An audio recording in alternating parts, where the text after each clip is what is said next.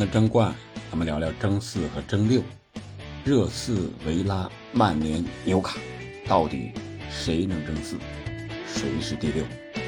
从目前的积分榜上来看，热刺是四十三分，第第四；维拉同分第五；曼联是三十五分第七；纽卡是第八，中间加了个西汉姆联。你好，欢迎来到憨憨聊足球。今天咱们聊聊争四和争六的话题。英超呢，我们都知道，这个争四争六历来也是非常非常难的，对吧？因为争四是欧冠的名额，争争六呢是欧联的啊、欧协的啊这些欧战的名额。从目前来看，我个人感觉排在第四的热刺，争四的可能性是最大的，他只需要静待花开。坐等第四就行了。为什么这么说呢？第一个是他目前在积分榜上的位置就是第四，可以说是保四无忧啊，四十三分是吧？离这个第五同四十三分啊是维拉，但是维拉咱们一会儿再说。然后其他的基本就是四十分以下的。另外，他距阿森纳还有榜首的利物浦啊分差也不大。说白了，使使劲儿，或者等着其他球队掉个链子，自己还能更进一步。这是第一个啊，做事方面。第二个就是单线作战。这次这是纯单线作战啊，不光是欧战和国内联赛杯赛的问题，是只剩下联赛了啊。足总杯、联赛杯已经早早的是吧出局了，足总杯也被曼城干掉了，那就剩联赛。这一条线了，你还不能拿下来吗？争个四，下个赛季进入欧冠，我觉得这应该是热刺的最低目标了。另外就是他人员的回归和现在的状态。你看啊，呃，麦迪逊回来了啊，上场发挥作用啊，引进了维尔纳，在三比二击败布伦特福德这场比赛奉献了。两次助攻啊！而且啊，奥波的换人，他的执教能力，特别是临场指挥这一点，非常的果断、坚决，而且管用。你看他上半场这个被打了俩，是吧？零比二落后了，哎，然后那我下半场一开场就换人，我就是要攻啊，就扳回来，然后啊换上了这个赫伊比尔。和布伦南·约翰逊啊，换下了斯基普和本坦库尔。那这样上来之后，咣咣就进球啊，是吧？那一进球，发挥作用是吧？布伦南就在后边就抢射了，这是换上的人就发挥作用了啊。所以说这个会给他的队员们传递一个信号：我听我的主教练的就行了，肯定能够取得很好的结果。而且在之前，无论是孙兴敏还是麦迪逊还是其他队员。对奥波的评价都是非常之高的，这样的权威一树立起来，这个球队这个成绩就很容易有保障了。这个是我对热刺啊这么一个看点。他唯一的不足或者说是存在的问题，可能就是啊一些后防线上的问题。你比如说这场比赛，乌多基是功过相抵，是吧？有进球，呃，有创造威胁球，但是两次失误啊。特别是最后那一次回传给伊万托尼那个乌龙助攻，实在是不应该。而且他的后防线上，你像这个中卫罗梅罗，是吧？有的时候确实防守很狠，很厉害；有的时候也容易啊动作过大啊吃到红牌，或者说是犯一些不该犯的错误。这个是他们后防线上唯一不稳的一个地方。整体上来讲，热刺单线作战。一周四场比啊，一个月四场比赛，这多好的节奏啊！我觉得争四没有问题。至于往上爬能不能争冠，这个现在来看，不能完全取决于他自己了，还得看看利物浦、曼城、阿森纳谁最终掉链子。然后我们再来看看维拉，维拉呢？我觉得他虽然现在排在第五，和热刺同分，但是他争四。甚至说争六啊，可能难度都有点大。为什么这么说呢？主场一比三输给纽卡这场比赛，我觉得他有点后劲不足。有这么几个原因：第一，他后卫线基本上是主力都伤了，你看明斯、迪涅、保托雷斯是吧？中后卫、边后卫都有伤的。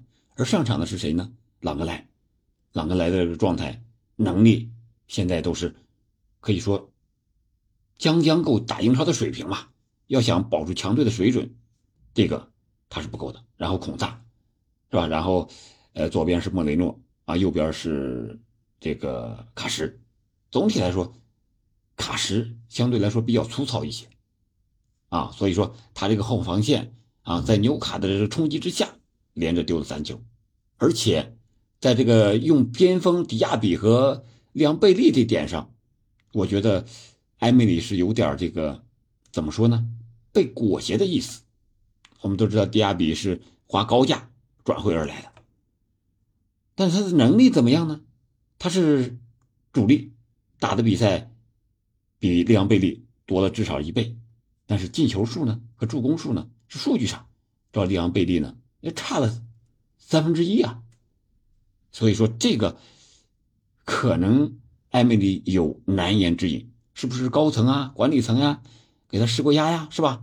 我是高价买来的，你必须得用啊，那没办法得用，但是不管用，利昂贝利只能替补出场，替补出场给的时间就短啊。虽然自己能刷刷数据、进球、助攻，但是给他时间短，本来要能赢的球啊，结果因为时间有限啊，只能打个平啊，或者最后扳回颜面。这场比赛上去之后，就是啊，贝利助攻沃特金斯的，是吧？但是时间太短了，只能是最后一比三饮恨输掉了这场比赛。那我们接着就来看他的对手纽卡吧。纽卡呢，反弹势头非常强劲，目前是差曼联三个积分，三十二分，排在是第八位。除了反弹势头之外，纽卡就是战术打法上这个变化，我觉得是比较大的。以前他更多的是喜欢以我为主的控球，而且控球率很高。你像首回合击败维拉的比赛。他的控球率是达到了百分之大概有一半吧，而这场比赛呢，他是四十多，啊，不到四十这么一个比例，啊，你看，那这样的话，他就非常非常的明显，而且他一旦这个取得领先之后，就更明显了，收一收，然后打你的反击。这对纽卡来说是最擅长的事情，是吧？而且他现在的墨菲伤愈复出了，呃，这个另一个边儿是阿米隆也是状态不错，基马良斯也回来了，啊，丹伯恩防守状态非常好，是吧？呃，在防守不住的时候，利昂贝利上去了，我用这个利法拉门托啊，这小将过去防守，一下子就解决问题了。可以说，埃迪豪在这个呃防守上或者球队的。人员打法和认识程度上还是非常清楚的，谁该干什么事儿摆布的非常清楚。啊，这场比赛法比安舍尔利用头球的机会梅开二度取得领先。你看看，这个就是关键时候总得有人站得出来，能站得出来，这是纽卡强势反弹的一个原因，也是他战术打法变化啊一个结果。所以说，我觉得。纽卡争个六，大概率单线作战的情况下也是没问题的，因为他欧欧战已经出局了，对吧？单线就剩下这个足总杯和这个联赛，虽然有球员受伤，而且还不少，但是这套阵容应付一下国内的双线还是没问题的。另外，我们看看曼联，曼联怎么说呀？这场比赛是。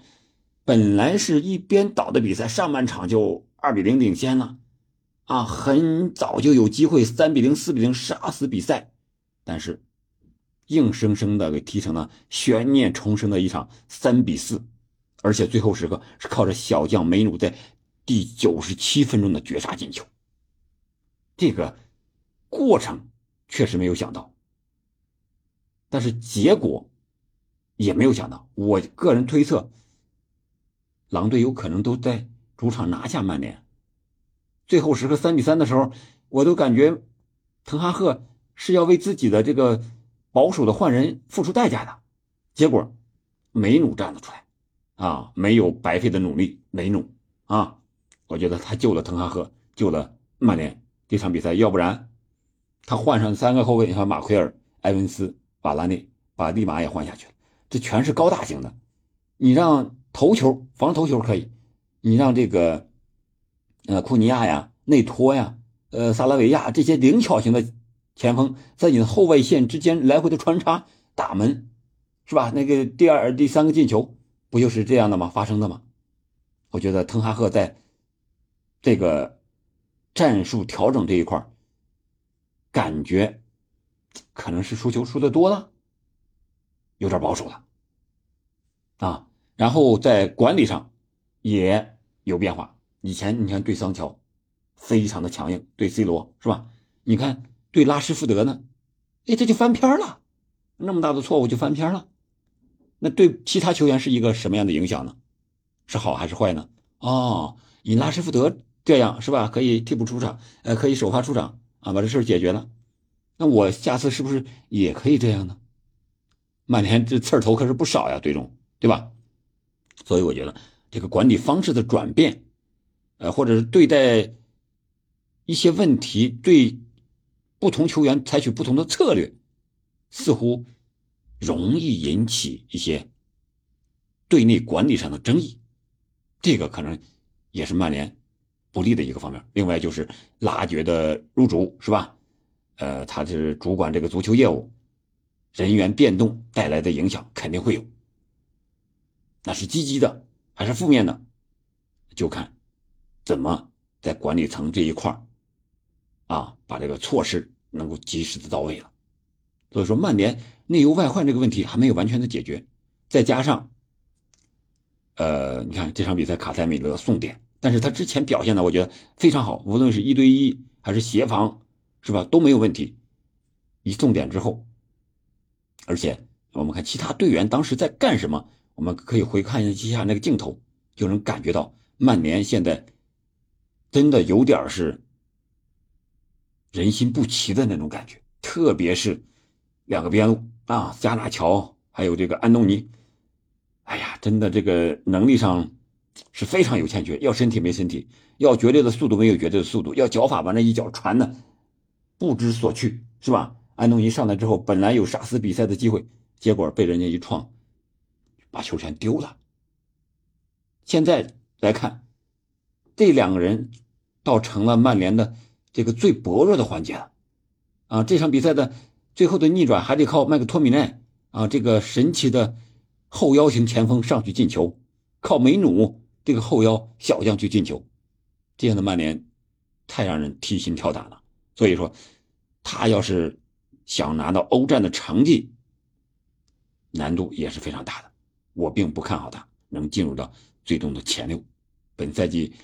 英超的竞争确实太激烈了啊！除了这个，还有西汉姆联，对吧？还在那铁锤帮也在那等着呢。虽然说这轮他效果并不是很好，一比一被伯恩茅斯逼平了，但是他是如果是单线作战的话啊，啊对了，说到单线作战，想到这个问题了，这个维拉还是有一个双线作战的问题，他还有欧协联要打，他如果国内的联赛放一放。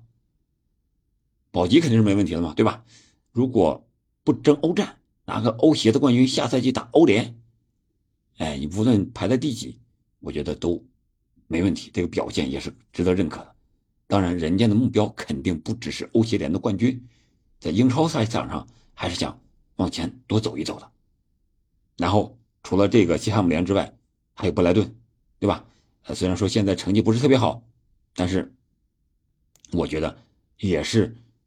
争六的一个有力的这么一个对手吧，对于刚才讲的这几个强队来说，今天是北方的小年儿，在这里祝听友们、朋友们小年快乐。今天晚上我们还要直播亚洲杯，澳大利亚和韩国的四分之一决赛，我们看看亚洲的我们国足的强敌到底是一个什么样的水平。好了，感谢收听。